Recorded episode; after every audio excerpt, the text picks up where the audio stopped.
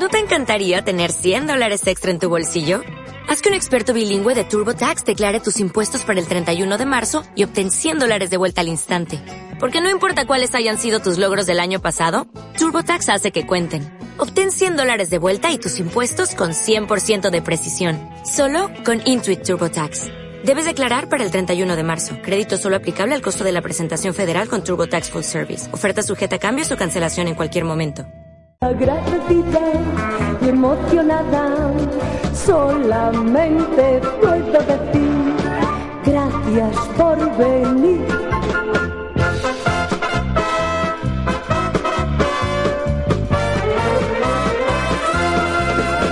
Eh, hola a todos, eh, bienvenidos a Morelina Morgan. En este episodio de hoy eh, lo haremos de manera monotemática hablando de una película. Una película que es especial, se llama Sobreviviré, película española del año 1999. Seguro que muchos de vosotros ya habéis escuchado hablar de ella, bueno, seguro que la habéis visto, pero en este podcast hablamos de ella eh, en el capítulo dedicado a las películas LGTBI, haciendo referencia a la B de bisexualidad, ¿verdad, Oscar? Sí, exacto, sí. Cuando hicimos este capítulo lo quisimos incluir porque, bueno, nos pareció que es bastante relevante, especialmente dentro del cine español, Ahora, bueno, lo veremos, pero creemos que es de las primeras con un personaje abiertamente bisexual. Entonces, de este tema y de muchos otros, nos parecía interesante retomarlos y hablar. Y con quién mejor que hacerlo que con uno de sus directores. Y tenemos aquí en este programa de hoy a Alfonso Albacete. Bienvenido, Alfonso. Hola, Fran, hola, Oscar. Encantado de estar aquí con vosotros otra vez. Muy bien, pues muchas gracias por, por, aceptar la invitación y por estar aquí un ratito con nosotros hablando de esta película. Sí, yo no sé, Alfonso, si tú te imaginabas cuando estabais grabándola, incluso antes, que pasados 20 años, más de 21, porque en, en noviembre, este sí. noviembre ha hecho 21 años, todavía se seguiría hablando de ella y se seguiría reponiendo en la filmoteca, en la televisión. Bueno, eh, yo tengo la idea de que el cine es para siempre, ¿no? Es lo que lo diferencia de las series de televisión y todo esto. Las buenas películas son las que nos quedan en la memoria, en nuestros recuerdos y son parte de nuestra vida. Y cuando hicimos eh, Sobreviviré, realmente no éramos conscientes de lo que, de la importancia que tenía esta película para tantísima gente y para nosotros, ¿no? Pero sí que es verdad que que ya en el rodaje se respiraba que había una química brutal y que estaba ocurriendo algo mágico y luego lo sorprendente fue, lo hablaremos luego, pero lo sorprendente fue luego en el estreno, en los pases, en los festivales internacionales y sobre todo ahora después de tantos años de todo el cariño que sigue teniendo de la gente esta película. Entonces ha sido, es una cosa milagrosa, es una cosa que sucede solamente con unas pocas películas y, y bueno, y sobreviviré esta, está en ese grupo de, de películas elegidas, ¿no? Sí, sí. Y sobreviviré que eh, para quien quiera verla de nuevo o, o verla por primera vez, eh, en plataforma se puede ver en Movistar Plus y en Flixolé. Así que la, la, recomendamos. Sí, la recomendamos verla y, y, bueno, porque es verdad que, aunque como ha dicho Fran, han pasado 21 años, pero es una película que si la ves a día de hoy es bastante fresca, que, ha, que el tiempo ha pasado muy bien por ella. Sí, además, eh, bueno, vosotros ya habéis, habíais hecho dos películas anteriores y a mí me parece que Sobreviviré rompe un poco de manera radical, o no, no tanto realmente, un poco con lo anterior que, habíais hecho. Y, y, queríamos preguntarte, bueno, ¿cómo surgió la idea de, eh, de hacer Sobreviviré? ¿Cómo se gestó la, la primera idea de, del proyecto? No, bueno, sí que es, cierto que, habíamos hecho eh, Más que Amor Frenesí con, David Menkes y con Miguel Bardem, y luego sí, seguimos Menkes y yo haciendo cine, producido por Colomo. Y, la, la, suerte fue que al hacer Más que Amor Frenesí, que era una película como indie, ¿no? Eh, tuvo como un boom absoluto, se llevó a San Sebastián, a Zabaltegui, allí tuvo, un, tuvo como muy buena acogida y precipitó el estreno y precipitó ta también que González Macho, Alta Films, en ese momento estrenara la, la película, adelantara el estreno y, se convirtiera como en un fenómeno joven ¿no? De, de, aquella época, una referencia a ese Madrid loco y libre que se vivía en los 90, ¿no? Y, pues eso, fue impresionante, no, no, no, solamente vivirlo en Madrid, sino vivirlo en provincias, porque nosotros íbamos, íbamos como si fuéramos una troupe metidos en un autobús y presentándola eh, pueblo por pueblo la, la, película. A veces venía Viviana, a veces venía Cayetana Guillén Cuervo, otras veces venían las drags, y, pero hacíamos unas verdaderas fiestas en cada sitio. Entonces, sí que es verdad que teníamos como un público muy fiel, muy joven y muy entusiasta de nuestras películas, pero nosotros queríamos dar un salto más y ponernos como serios. Decíamos, ya somos maduros, ya somos mayores, queremos hacer algo de, de verdad que, que, que, saque sentimientos, ¿no? Porque es, es increíble lo de ir a un cine que pongan tu película y que la gente se ría carcajadas y, y, se entusiasme así. Pero lo que nos pasó con Sobrevivir fue que llegara a los sentimientos, ¿no? Y yo recuerdo mm, cuando la vi por primera vez en una sala que fue en la sala de la distribuidora con una de las secretarias al lado y cuando miro estaba llorando. Y era lo que provocaba la, película, que provocaba una serie de, de, emociones inmensas. Queríamos ser serios, y para eso, eh, pues, eh, pues creamos un, personaje que era el de Marga, que, era una chica que le pasaba de todo, ¿no? Era el fin, el fin de, o sea, era justo en el año 99, el cambio de siglo, el cambio de moneda, el, cambiaban como muchas cosas, ¿no?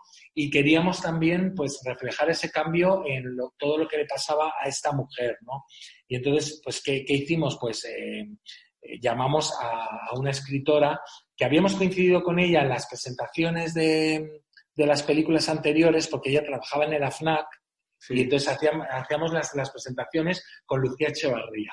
Entonces, eh, habíamos con ella, acababa de, ganar, no sé si el, premio Nadal o el, el Planeta, no sé, estaba. Sí, yo creo que era el, el Nadal primero. Y, y bueno, y la, llamamos, ella nunca había hecho el guion de, ninguna película, solo escribía libros, pero nos llevábamos muy bien con ella. Yo, sobre todo yo me, llevaba genial con ella. Eh, me, parecía una, una, tía como muy inteligente, muy rápida, y siempre que coincidía con ella era como unas charlas sobre cine, sobre la vida, sobre todo, que, que bueno, me, me, pareció buenísimo acercarme a ella y, ofrecerle que se metiera eh, en esto.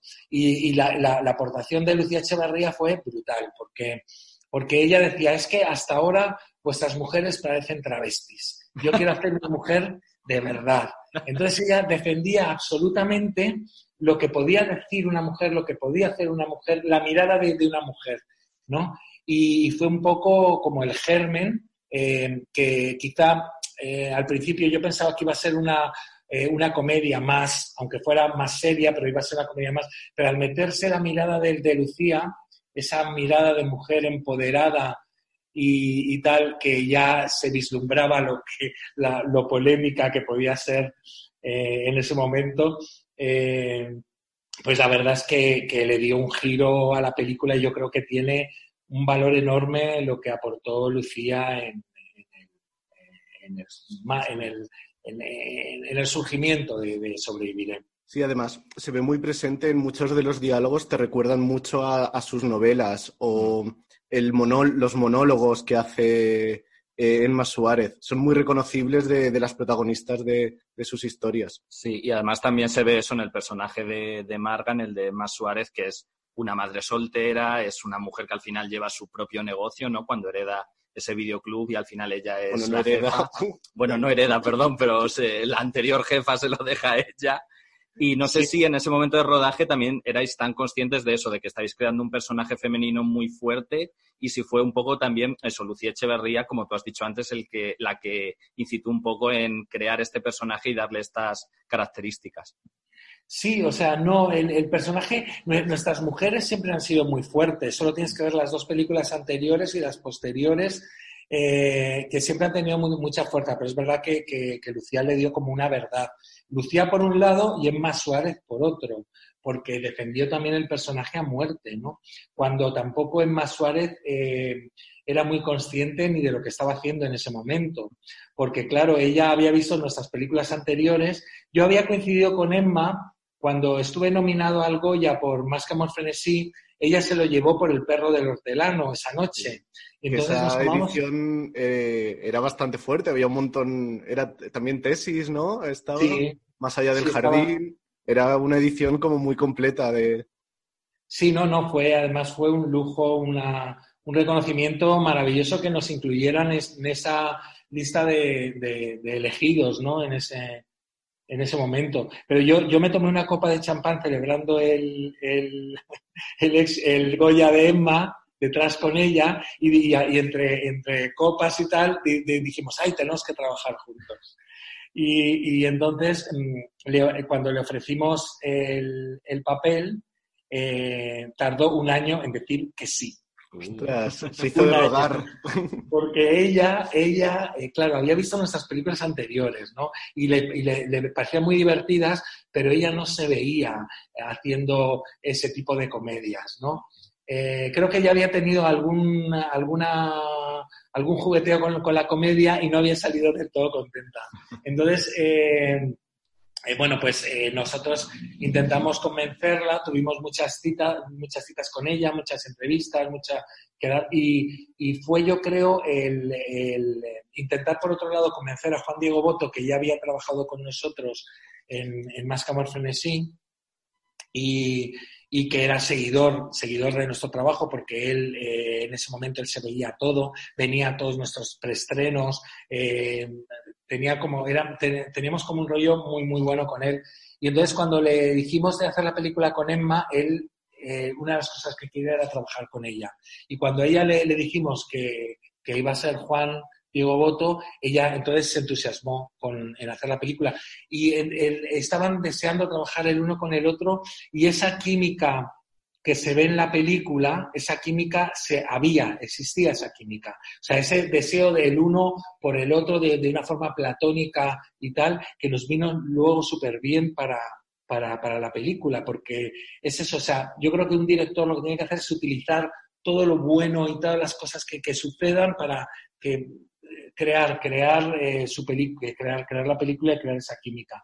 Entonces, pues sí, eh, tardó un año, pero dijo que sí, y ya cuando se metió, pues eh, fue defensora absoluta del personaje. Pero es una actriz que es súper intuitiva, es muy inteligente, muy clara con lo que está haciendo, pero no te hace nada por casualidad. Tienes que te dice, o sea, todo el rato te pregunta por qué. O sea, tienes que estar justificándole todo. Es, o sea, es bastante agotador el trabajo con ella, pero luego el resultado es tan bueno que, es, que es brutal, ¿no? Porque ella te lo cuestiona todo, no, no te hace nada por, por, por, porque, porque sí, o sea, todo está súper pensado, meditado.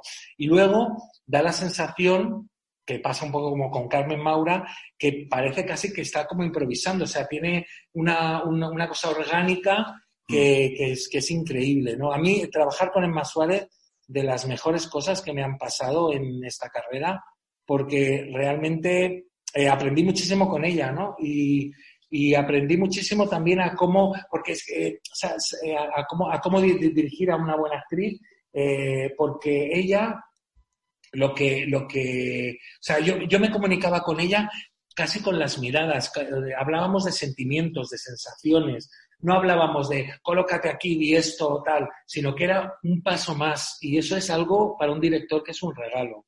Mm. Por lo que estás comentando, y, le he leído también a veces que en el tándem Menkes-Albacete, ¿tú te dedicabas más a la parte de dirección de, actores o, cómo lo, llevabais los dos? Es la pregunta, es la pregunta del millón. Fue cambiando, fue cambiando a lo largo de, todas las películas. Yo siempre me, he dedicado más a los, a los actores, pero también, eh, digamos que yo antes de ser... Eh, el eh, director era, era guionista, es decir, que también es escrito y tal. Pero, pero bueno, y también eh, digamos que luego en, los cortos, en los videoartes, todo eso también era montador. O sea que un poco así. Pero eh, el tándem fue, fue cambiando, fue, fue cambiando, fue, hubo momentos mejores, hubo momentos peores. quizá uno de los momentos mejores fue, fue esta película. Fue esta película porque porque estábamos muy felices los dos haciéndola. Entonces, mm, quizá no había un trabajo dividido claramente, pero sí que es verdad que yo era el portavoz para los actores, para no confundirles. Y todo esto siempre elegíamos quién hablaba con cada quien, aunque luego las decisiones las tomábamos en conjunto. Mm. La verdad es que se respira como una felicidad que se, transmite, que muchas veces eh, el rodaje a lo mejor era eh, muy intenso o muy conflictivo, por ejemplo, en Mujeres al borde de un ataque de nervios, que luego no se transmite la película, parece que todo fue eh, de color de rosa. Y en este sí que, como dices, parece que la felicidad y lo redonda que es la película también en el, durante el rodaje también hubo esta sensación, ¿no? No, y, sabes, la, diferencia con las películas anteriores a, a Sobreviviré fue que en Sobreviviré teníamos dinero. O sea, Sobreviviré. importante. Entró, y, teníamos tiempo, la hicimos en el tiempo que se necesitaba. no hubo presiones de dinero, era todo como muy fácil.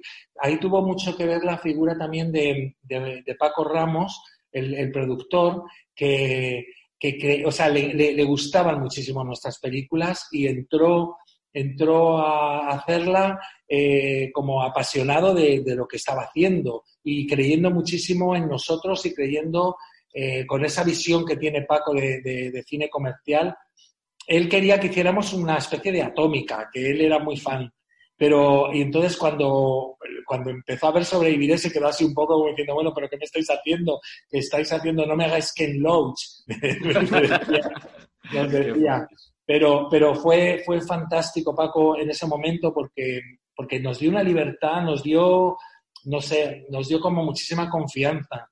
Claro. Y entonces nos dio la facilidad de elegir a actores como, como Mirta Ibarra, que era un lujo, traérsela de, de, de Cuba para, para, hacer este personaje, o bueno, pues yo qué sé, secundario, está llena de, de, secundarios eh, y, de, gente que hace sus primeros papeles, ¿no? Como Paz Vega, eh, Fernando Tejero, eh, Dani Martín, Martín también, etcétera, etcétera, etcétera. Y bueno, em, ahora, que, ahora que ha estado en la serie esta de Patria, ¿Eh? Maribí.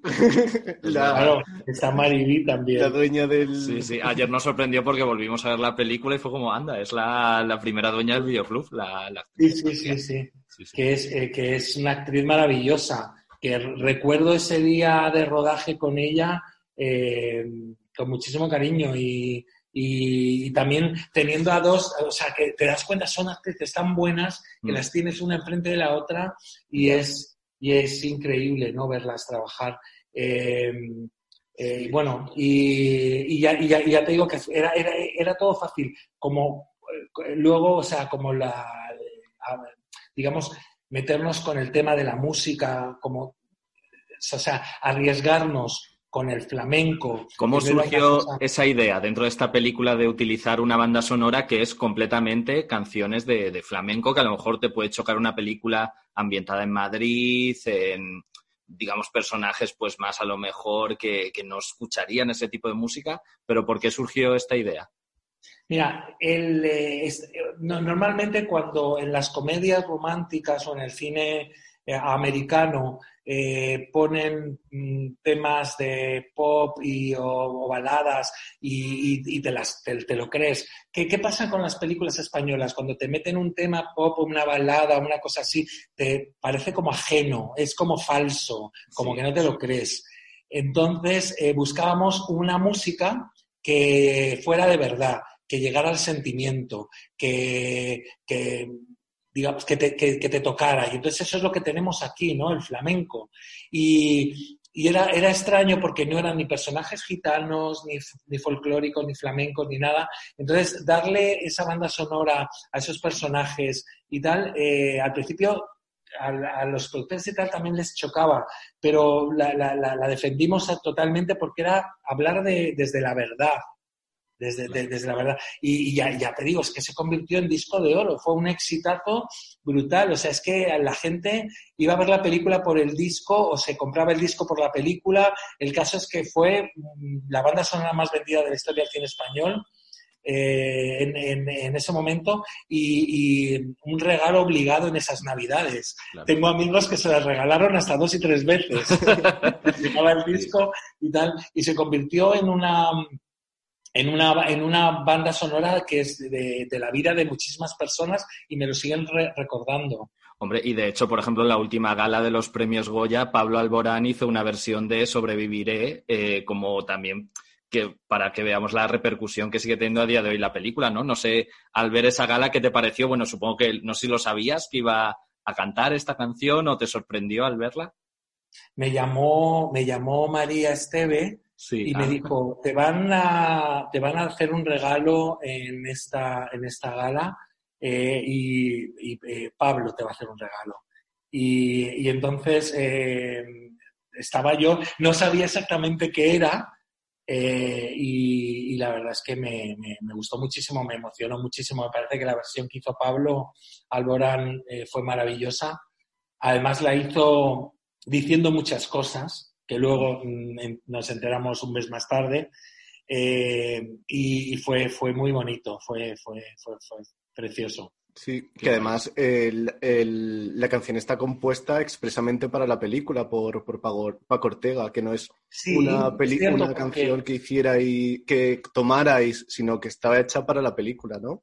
Sí, porque eh, al principio, eh, digamos, mi, idea de la película eh, y del título y todo surge por el I Will Survive, que además en ese momento el grupo Cake había sacado un tema, o sea, había sacado el tema de I Will Survive, pero en, como, como más indie, ¿no? Y a mí me encantaba y, yo, yo, pensé, bueno, ¿y por qué no hacemos un tema aflamencado con, con esto? Y entonces hablé con Paco y Paco me dijo, no, déjame, déjame.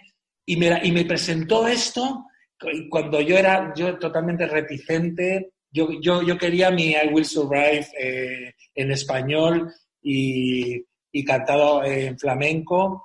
Y él, él me presentó otra cosa y cuando la escuché se me pusieron los pelos de punta. Es que fue como, wow, dije, dije, wow, qué impresionante. Con un amor enorme con el que trabaja Paco, que era su primera película también eh, como compositor, porque había hecho cosas y tal, pero no, no había hecho cine. Luego ya ha hecho más películas, pero, pero hasta entonces no, no, no había hecho cine. Y fue su primera incursión en el cine y la verdad es que, no sé, como él dice, toqué el cielo haciendo esta película, cosas así, dice Paco. Sí, qué bueno has nombrado a María Esteve y no podemos dejar de, recordar ese momento en la sala de parto que es muy gracioso, que es muy cortito, pero es que es muy, muy divertido. Sí, le da un toque de, humor, ¿no? Que es la... sí.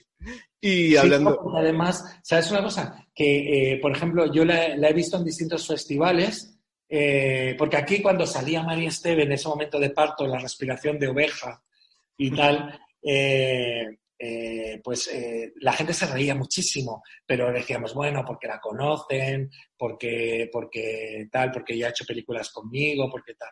Y, pero yo la, veía, por ejemplo, en festivales internacionales o, por ejemplo, en el estreno en París, se, se, estrenó la, la, película en el, en el Latina, eh, en, el, en, el, en París, y, y, la gente se, moría de, la risa también con, la aparición de, María, ¿no? Y eso era un poco porque, porque en ese momento eh, la mujer de Menkes eh, estaba, estaba embarazada y entonces eh, cuando estábamos escribiendo el guion yo la acompañaba, o sea, íbamos, iba, íbamos los dos, Menkes y yo, acompañarla a las, a las reuniones estas de parto sin dolor.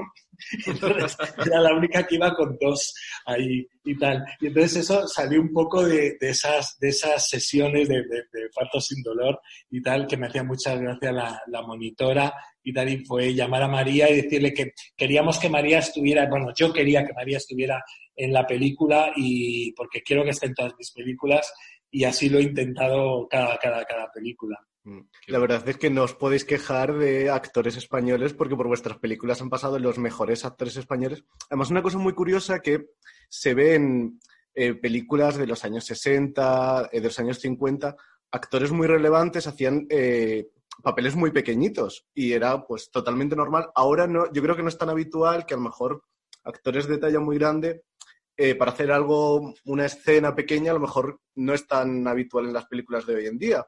Pero en las vuestras, eh, por ejemplo, en la misma Sobreviviré, aparece Fernando Guillén al principio, José María Cervino, muchísimos papeles pequeñitos por, actores muy consolidados.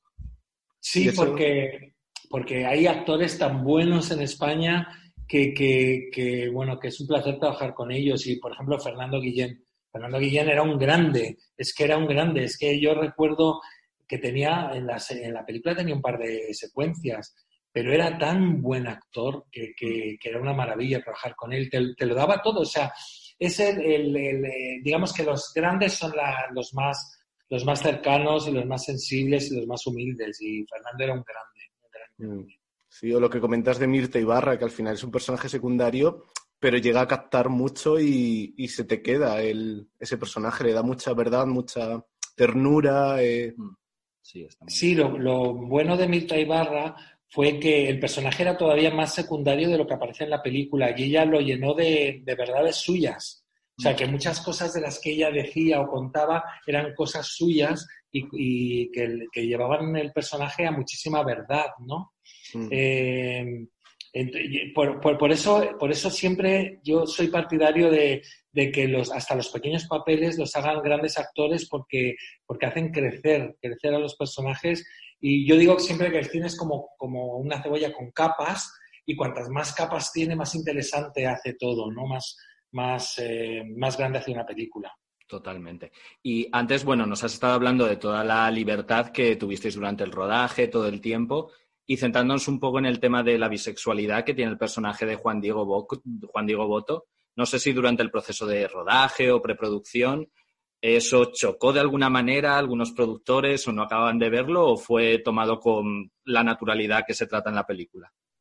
Bueno, era un, era un tema que a mí especialmente me tocaba. Yo, yo acababa de, salir de, una relación con una chica mm. y cuando había sido antes eh, abiertamente gay, eh, de repente me toca decir a la gente que tenía alrededor, oye, eh, me he enamorado y que es de una chica. Y la gente sobre todo mis amigos gays, era como, no se lo creían o iban. Entonces, era, es, es, un tema que, que ahora mismo es, es, diferente como se ve, pero en ese momento era casi, yo me sentía casi un traidor a, a lo que estaba viviendo, a lo que me estaba pasando. Es, es más, llevé en secreto mucho tiempo esa relación, ¿no? Y entonces cuando, cuando, cuando acabó la relación fue cuando me decidí a escribir sobre eso y hablé con Lucía y, ella, que, también tiene esos sentimientos encontrados, de, pues encontramos ese camino de contar esta historia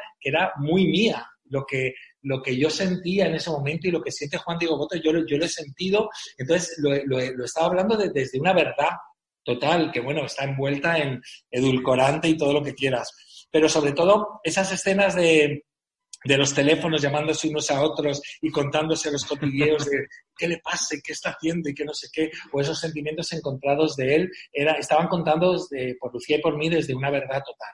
Entonces, eh, yo creo que, que hablar de, de, esa forma en modo de comedia y, y, de esa forma tan de verdad lo que hacía era crear una empatía en el espectador y hasta en el que leía el guion, como dices, los productores y tal. Entonces no hubo un choque al principio. Quizá Fíjate, la gente que más eh, fue, el propio colectivo LGTB el que, el que eh, al principio se chocó un poco con el, mm. con el tema, ¿no? Pero nos había pasado lo mismo con Más Camer Frenesí, la escena de la ducha, que fue tan polémica y el, y el, propio colectivo LGTBI se puso en contra y nos venían a hablar que si condones debajo del agua, que si ah. no, eh, etcétera. Y, y, aquí nos pasó un poco lo mismo, de, de, bueno, pues que después de muchísimos años eh, eh, una asociación de, bisexuales nos dio un premio y nos, reconoció como, una película, la primera película que hablaba de una forma seria y coherente sobre la bisexualidad en, España, ¿no?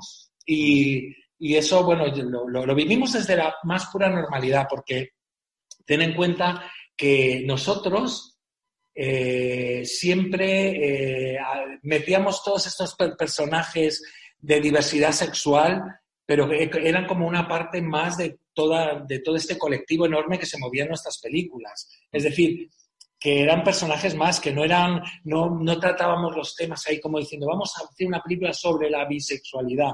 No, es, eh, digamos, el personaje se sentía así y así lo, lo, escribíamos y así lo rodábamos. Mm. De hecho, yo creo que en esta película realmente el tema es eh, en más Suárez, porque de hecho la relación acaba y seguimos sabiendo la vida de, la protagonista, de, Marga. Como que no te recreas tampoco en, el tema de, la bisexualidad, es algo añadido y, y también me parece muy interesante el, modo en que se cuenta eh, refleja, me parece que refleja muy bien como el pensamiento del momento. De por un lado, eh, pues gente que lo toma con mucha naturalidad, por ejemplo, Marga cuando le dice, pues he tenido una relación con un hombre, es como, ah, vale, pues muy bien. Eh, los amigos, la cosa de, los amigos gays cuando una dice como eso es porque todavía no has probado una chica como yo. o la escena de la familia en casa de Marga cuando dice prefiero tener un hijo normal que maricón, que era algo que todavía se, se escuchaba y se, sigue escuchando. Entonces, y se sigue escuchando. Sí, sí. O, o, incluso también cuando el personaje de Juan Diego Boto le dice, si no me equivoco, a su hermana que está con una mujer y dice algo así como, ay, qué alegría le vas a dar a mamá.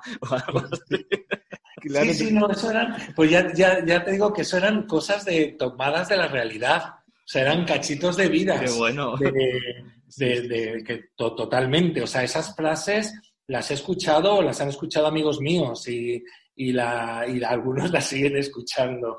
Y es tremendo. Y, me, encantaba eso, que el personaje de Marga fuera abierto, que fuera una, mujer abierta y tal.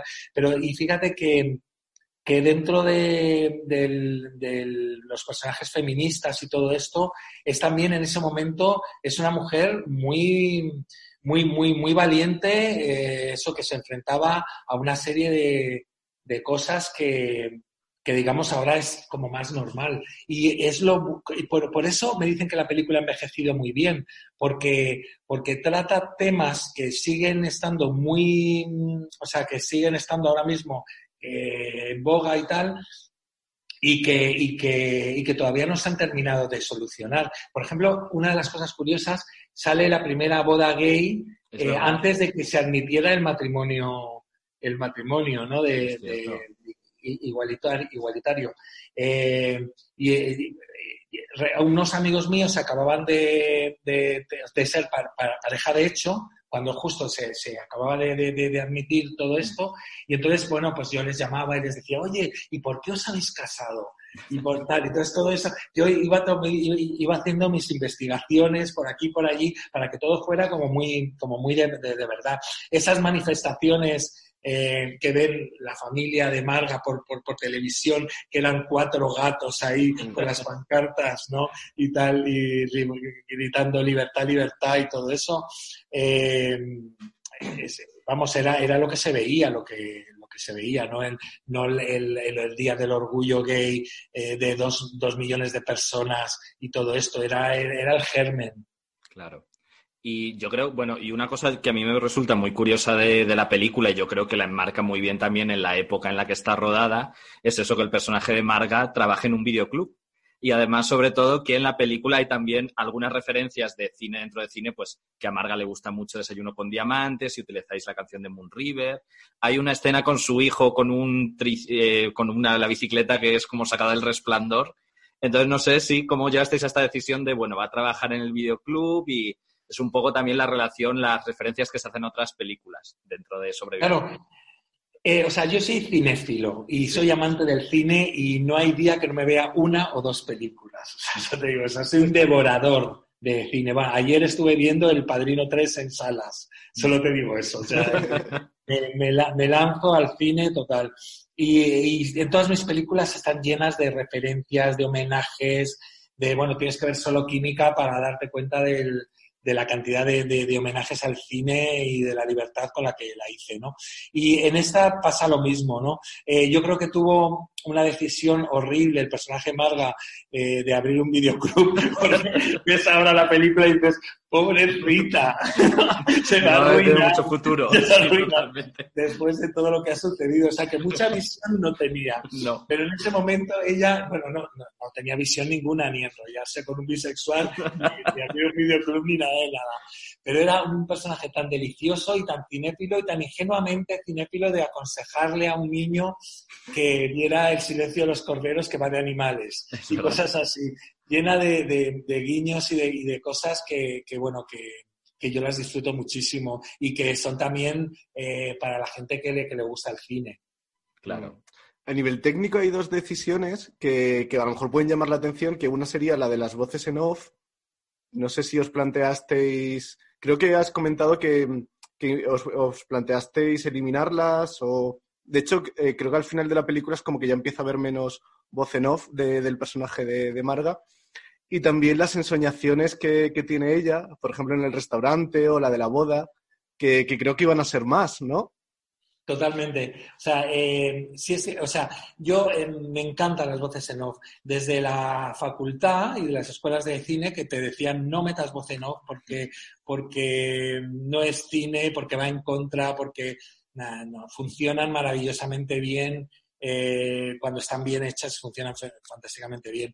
Y, y, esas voces en off que realmente, como tú decías, como decíais vosotros antes, son un poco la voz, la voz presente de Lucía Echevarría y esos pensamientos y tal, a mí me parece que, que, bueno, que aportan muchísimo a la película y es cierto que el, que el mismo productor en un momento dado quería que las quitáramos porque decía, es que no, no aportan nada y para mí, para mí se hacen, hacen la, la, película mucho más interesante.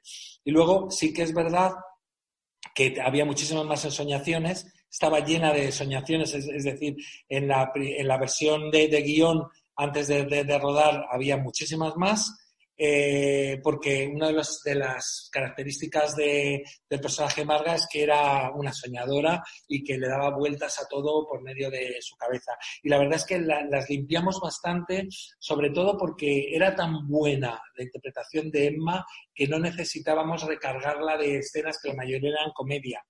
Entonces, em, se quedó así. y, y también es verdad que el final ese final, eh, digamos, donde ella reflexiona sobre su vida y todo esto, eh, producción nos pidió que, la quitar, que lo quitáramos. ¿Querían el final feliz o...? Sí, que ellos querían un final feliz, ellos dos bailando, pero y la música no duró eternamente. Eso e-, era como un bajón cuando realmente significó todo lo contrario, porque la, gente se relajaba y de repente le, agarrabas un poquito el corazón y el alma y se lo retorcías y decías, y esta es la verdad. Y esta es la verdad. Y entonces allí la gente salía llorando del cine. Y entonces yo, yo, acababa, yo acababa de venir de Tokio, que había estado en el Festival de Cine de, Tokio, presentando eh, eh, Más que amor ¿no? Y entonces allí me sorprendió que te regalaban Kleenex eh, con, publicidad de, los sitios, ¿no? Te regalaban los japoneses que ya sabéis que usan mascarillas y, llevan Kleenex y se lavan todo el rato las manos. Antes, de, que, fuera tan necesario.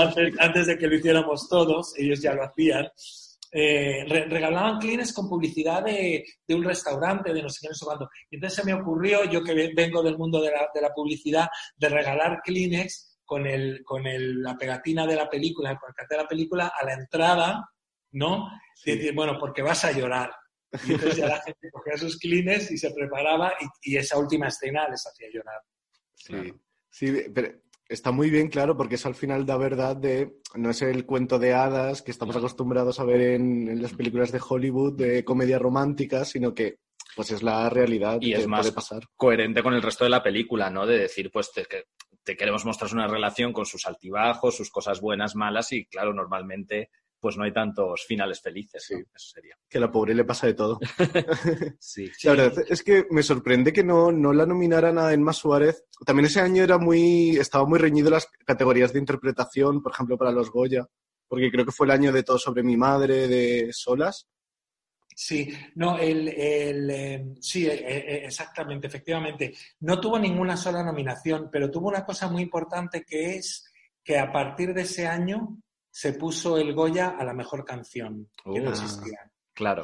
Entonces, eso fue el, el paso. Es decir, eh, fue, fue, fue importante por, por su, su aportación a los Goya por ese detalle Mm. y porque no fue nominada nada. Lo que sí fue, tuvo premios en todos los festivales de cine gay internacionales. Tuvo el premio del Festival de, de Chicago, el premio en Turín. Eh, bueno, fue brutal. Y luego el mayor premio de todos, que es que estuvo muchísimo tiempo en la Gran Vía, en el cine Rialto, llenando a todas las sesiones. O sea, tú ibas a las 4 de la tarde y te encontrabas a chavales, ibas me- a las 7 y eran eh, matrimonios, ibas por la noche y, y grupos de, de- de amigos. Era algo impresionante y era llenos en el Rialto. Y a mí cuando me ofrecieron entrar en el Rialto, que era un cine tan enorme, que ahora es el teatro, pues es en la Gran Vía, un teatro grande, eh, era, era, era un cine tan, enorme, de tres plantas, de, no sé, mil y pico localidades, todo esto, eh, a mí me, me- me daba miedo porque yo venía de, de las multisalas, del- de los Renoir, de los Princesa, de todos esos cines, y de poner las películas, decir, bueno, se llenan, pero llenas eh, como mucho 80, 100 localidades. Y aquí era mil y pico que se llenaban. Y por eso duraba y duraba y duraba. Mm. Y fue, ya te digo, sobrepasó el millón de espectadores y fue el mayor regalo más que los premios. Sí. Y además es muy curioso porque se puede ver, o sea, que tuviera tanto éxito de público, como tú has dicho, de todo tipo de edades y de, y de procedencias, porque es verdad que la película se puede ver a lo mejor como una película muy generacional, quizá dedicada a un público que tenía 30 años en, esa, en ese momento, igual que otras películas tuyas, ¿no? Como anteriormente Más que Amor Frenesí o después Mentiras y Gordas, que se pueden ver quizá eso como películas muy generacionales, dedicadas a generaciones muy concretas. Pero sin embargo, sobreviviré como que pasó esa barrera y gusta tanto a un adolescente como a una persona más, más mayor, ¿no? No, y además sigue, sigue, sigue gustando. Es una película que, que, bueno, que si cada, cada vez que se pone en televisión o cada vez que, eh, por ejemplo, ahora, eh, la semana pasada estuvo en la Filmoteca de Murcia Mm. eh, y tal, y, o sea, y siempre hay unos llenos, siempre hay muchísimas muestras de cariño a través de, de mi Instagram, de las redes sociales y todo esto.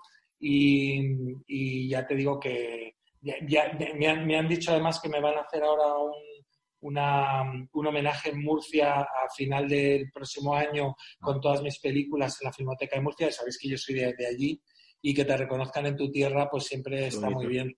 Y, y tal, igual que cuando es el, el- el- el año pasado me dieron el premio del Festival de Cine Internacional de Cartagena, pues bueno, pues sobreviviré fue ahí como, como la joya, ¿no?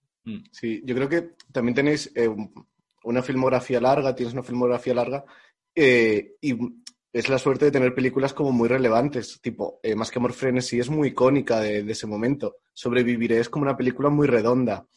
Eh, Mentiras y Gordas fue un éxito tremendo, creo que es de las películas más vistas, creo que fue la más, peli- la más vista del año, ¿no? sí.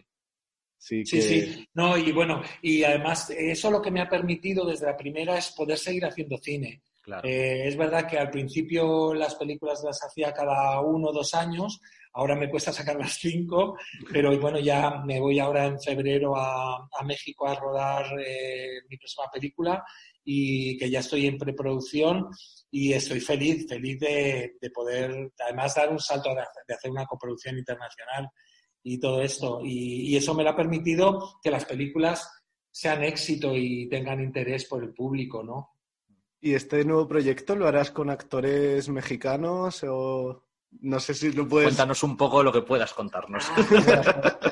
Mira, eh, voy- me voy a llevar a cinco actores españoles para allá. Oh, muy bien. Y voy a tener un, un reparto de actores mexicanos brutal y brillantísimo. Es una comedia y que es también algo muy, es una historia muy, muy, muy personal, eh, que también va a tratar eh, tocar un poco el tema de la diversidad y de la, del poder amar a cualquier persona, no importa la edad, no importa el sexo, no importa el género, sino, ni, ni, la clase social, sino lo, lo, importante es el, el, el, amor en sí, ¿no? Y, y, de, eso habla, de eso habla la película y todo con muchísima comedia. Y ya te digo que me llevo a cinco actores para allá y os iré dando pequeñas, pequeñas, sí, pequeñas informaciones poco a poco. Sí. Yo sé que tenías otro proyecto por ahí porque en uno de los... Eh, en un directo por Instagram con Cayetana Guillén Cuervo, ella soltó algo que no sé si era un poco secreto o no, pero dijo que estabais trabajando en un guion. Sí, porque el, eh, nosotros teníamos, Cayetana y en Cuervo eh, y yo eh, teníamos un proyecto que estábamos escribiendo en nuestros ratos libres, sobre todo ella, que está, imagínate, con serie de televisión, varios programas, no sé qué, nunca tiene tiempo. Entonces, quedábamos un día a la semana y nos poníamos y tal. Y justo fue encerrarnos con el confinamiento y poder trabajar todos los días cuatro y cinco horas diarias. terminamos un guion maravilloso que lo, que lo voy a dirigir yo y lo va a protagonizar ella. Eh, y, bueno, que es una película, es un proyecto que yo estoy enamorado y ella también. Lo estamos moviendo en este momento a un productor estrella que parece que se ha interesado y, en eso estamos, o sea, en eso estamos. Eh, que bueno, yo ahora me tengo que ir a México, pero, pero espero que el, que el proyecto se siga moviendo y se siga eh, financiando para, para, en cuanto vuelva a ponernos a ello, porque me, me, vuelve loco volver a trabajar con Cayetana, que además ha crecido como persona y como actriz. Eh, desde que hicimos juntos sobre eh, Más y, y, Atómica, mm.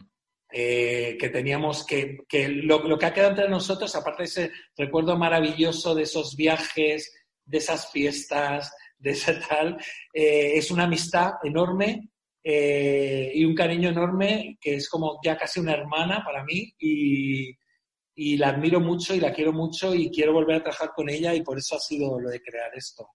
Que el guion lo has hecho con ella. Eh, ¿Tú te sientes más cómodo escribiendo con, con, otras personas? Porque has escrito con, con Lucía Echevarría esta película Sobreviviré, también con Ángeles González Sinde que fue muy polémico eso, de mentiras y gordas, porque después fue nombrada ministra, entonces hubo como mucha polémica. Eh, y con Cayetana, no sé si has escrito o con David sí, con Ginás, con, con, Ginás escribí solo química, o sea que sí, he escrito con, con, eh, con mujeres sobre todo. Eh, sí que es verdad, bueno, con, con, Lucía Echevarría era un trabajo bastante anárquico y muy divertido y muy loco. Y recuerdo, por ejemplo, cuando escribimos I Love You Baby, que estábamos encerrados en un hotel en Valencia, en el Montepicayo, encerrados ella y yo escribiendo y, yo era eh, muy, muy, muy fuerte porque porque yo me levantaba por la mañana, leía el periódico y me encontraba con las crónicas que escribía Lucía que hablaban sobre mí. De repente, todo lo que yo le contaba, de repente ella lo contaba en una crónica, porque como tenía que hacer una crónica diaria, una de repente yo, pero Lucía, por favor. Y, pero así es ella. Eh, con Ángeles González Sinde, joder, es que ella era una guionista estupenda. Escribimos juntos Entre Vivir y Soñar, primero, una película que protagonizó Carmen Maura y rodamos en París, que me encanta ese guion, me encanta ese guion eh, y, lo, escribí con ella y me, llevé muy bien con ella. Entonces fue lo de poder seguir haciendo juntos mentiras y gordas, ¿no? Que mentiras y gordas es lo, típico que se dicen los niños cuando se cuentan algo y te dicen, no, pero es mentira y gorda, ¿no? Y, tal. Y era, era, ese, era ese el concepto de meternos eh, con unos niños que hacen cosas eh, para adultos en un momento de final de, de, esa época bollante, precrisis, que, que se vivió y que, que, bueno, que eran chavales que no sabían qué iba a pasar mañana. Entonces, vamos a vivir ahora a tope porque mañana vamos a salir de lo que estamos haciendo y nos vamos a encontrar sin trabajo y sin nada y por eso vamos a salir esta noche y vamos a vivir a tope. Y, y entonces eh, era, era, era, era, una película super underground eh, basada un poco con, con, las referencias de Larry Clark y tal, pero claro, ¿qué pasó? Pues ¿qué pasó? Que de repente pues pasó Mario Casas llana de armas, eso es lo Claro. que pasó, que se convirtió en un fenómeno muy a pesar nuestro, Mm.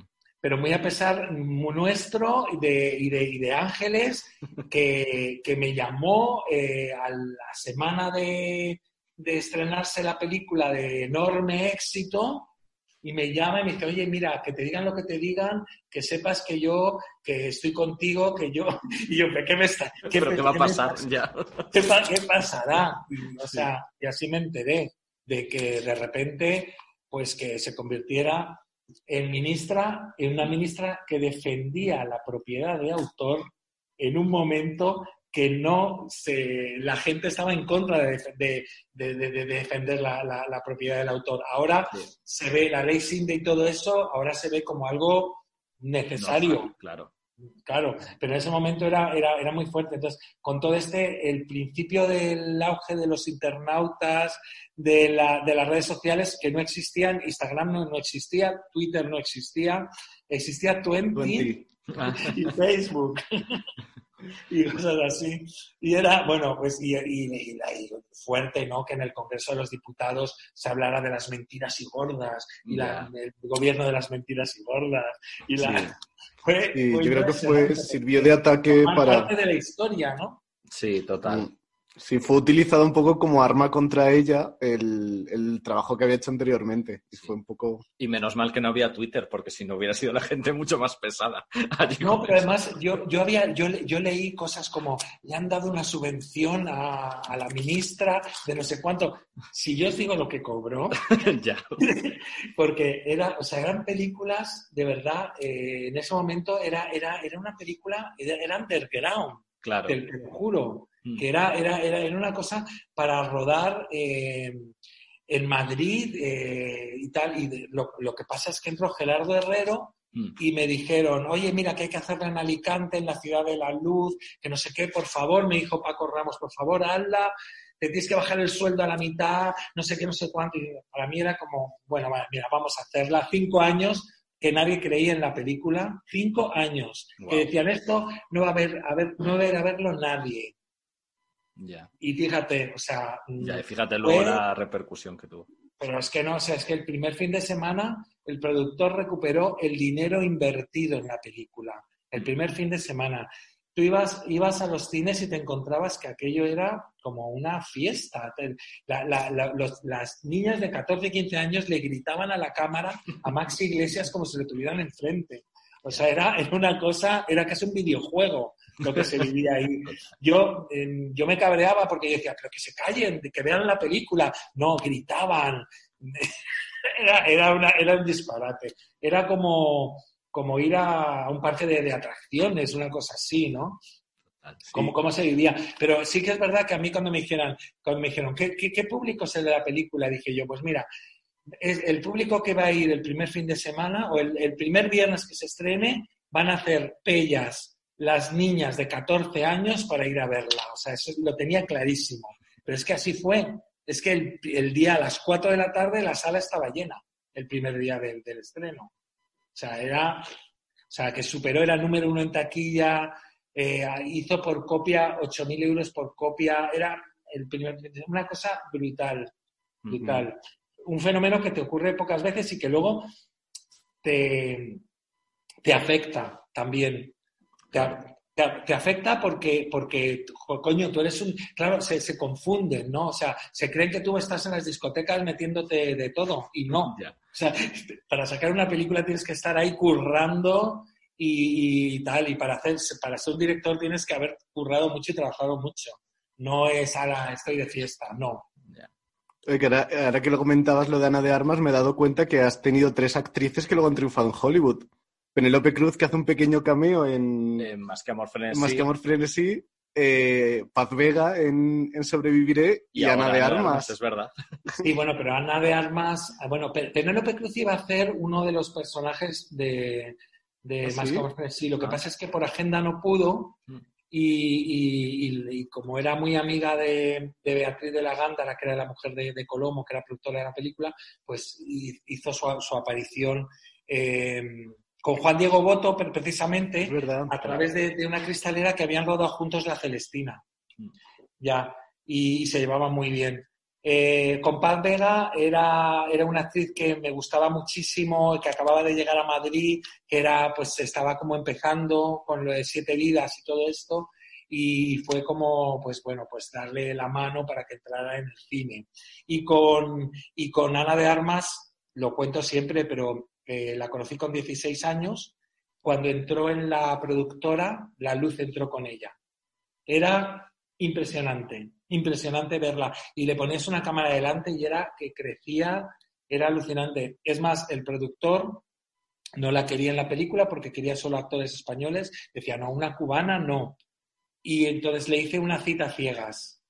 Quedé en, una, en, el, en el lateral de, de Foncarral eh, con el productor sin decirle que iba a venir ella y ella se presentó allí y cuando la vio se quedó alucinada, porque además no solamente verla, era el encanto, la, lo que desprendía ella, ¿no? Es impresionante. La, la, energía tan bonita que tenía y que tiene. Y, o sea, que no me ha sorprendido nada su triunfo en Hollywood, para nada, todo lo contrario. Qué bueno. Sí, la verdad es que las actrices importantes de Verónica Forqué, Carmen Maura, eh, Elma Suárez. Cayetana Guillén Cuervos, como que, mm. que hay muchas. Sí, no, es que imagínate con y las que me quedan. Extranjeras también. En... Las que me quedan, digo, por, por trabajar. porque, porque, bueno, con Carmen Maura fue, fue fan, yo, yo era fan y para mí una de las, vamos, le escribí la película para ella. o sea, yo quería trabajar con ella y además había, eh, eh, habíamos viajado juntos a Los Ángeles eh, yo precisamente con Sobreviviré, eh, para la Semana de Cine Español en Los Ángeles y no sé qué, y había coincidido con Carmen y hicimos el viaje de ida y el de vuelta juntos en el avión, hablándonos y contándonos y, tal, y, contándonos secretos de, relaciones de, que teníamos con actrices y directores y tal. Y, yo como fan disfrutaba. Y ella es una actriz muy, muy, muy dura y muy fuerte y muy, lo sabe todo. Es... Mm, estar con ella es aprender porque es impresionante, pero claro, también em, es muy dura, es muy dura como persona, muy exigente. Y entonces eh, me decía, bueno, y esto, y esto, Alfonso, y esto, y me, miraba y me decía, bueno, tú eres fan. Y entonces se tranquilizaba, ¿no? Porque además yo le, yo le decía, bueno, ¿tú te acuerdas lo que hiciste en tal película? Pues aquí yo quiero que... Y entonces yo me, me, me, me sé todo besé todos sus diálogos. Entonces era, era maravilloso. Con Emma, la, verdad ya te digo lo que os he contado, que fue todo, todo un descubrimiento. Verónica, esa, esa, es, es, es, ay, es de las personas más divertidas que conozco. El otro día estuve con ella y me decía que ella tenía muchísimo miedo cuando hicimos el Obi Baby porque yo le decía, menos, menos, menos, menos. Entonces ella decía, no le estoy gustando nada, no le estoy gustando nada. Y ella tenía ese miedo, ¿no? Decía, no, no le estoy gustando al director, decía, cuando es, es maravillosa. Lo que pasa es que, claro, es que lo que tiene Verónica es que es una explosión de, de energía, ¿no? Y entonces yo era, menos, Verónica, menos. Pero me, me encantó, me encantó trabajar con ella y domina la comedia increíble. Qué bien, qué guay. Pues bueno, yo creo que podemos terminar con, si te parece, con la recomendación de que todo el mundo vea Sobreviviré. Además, ahora con todas las anécdotas que han salido, yo creo que se va a disfrutar mucho, mucho más, entendiendo mucho más la película. Y bueno, y como siempre, nos despedimos con una canción y como hemos dicho antes, la banda sonora de Sobreviviré es muy especial y, y nos gusta mucho. Y no sé, Alfonso, si tú dentro de esa banda sonora tienes alguna canción favorita o con la que te gustaría despedir este programa. Pues eh, a mí me gusta toda, toda la banda sonora, pero hay un tema que, yo creo que deberíamos escuchar en estos momentos que estamos viviendo ahora y que es eh, la alegría de vivir de Ray. Qué bien, pues nos os dejamos con ella y te damos las gracias, Alfonso. Adiós. Adiós.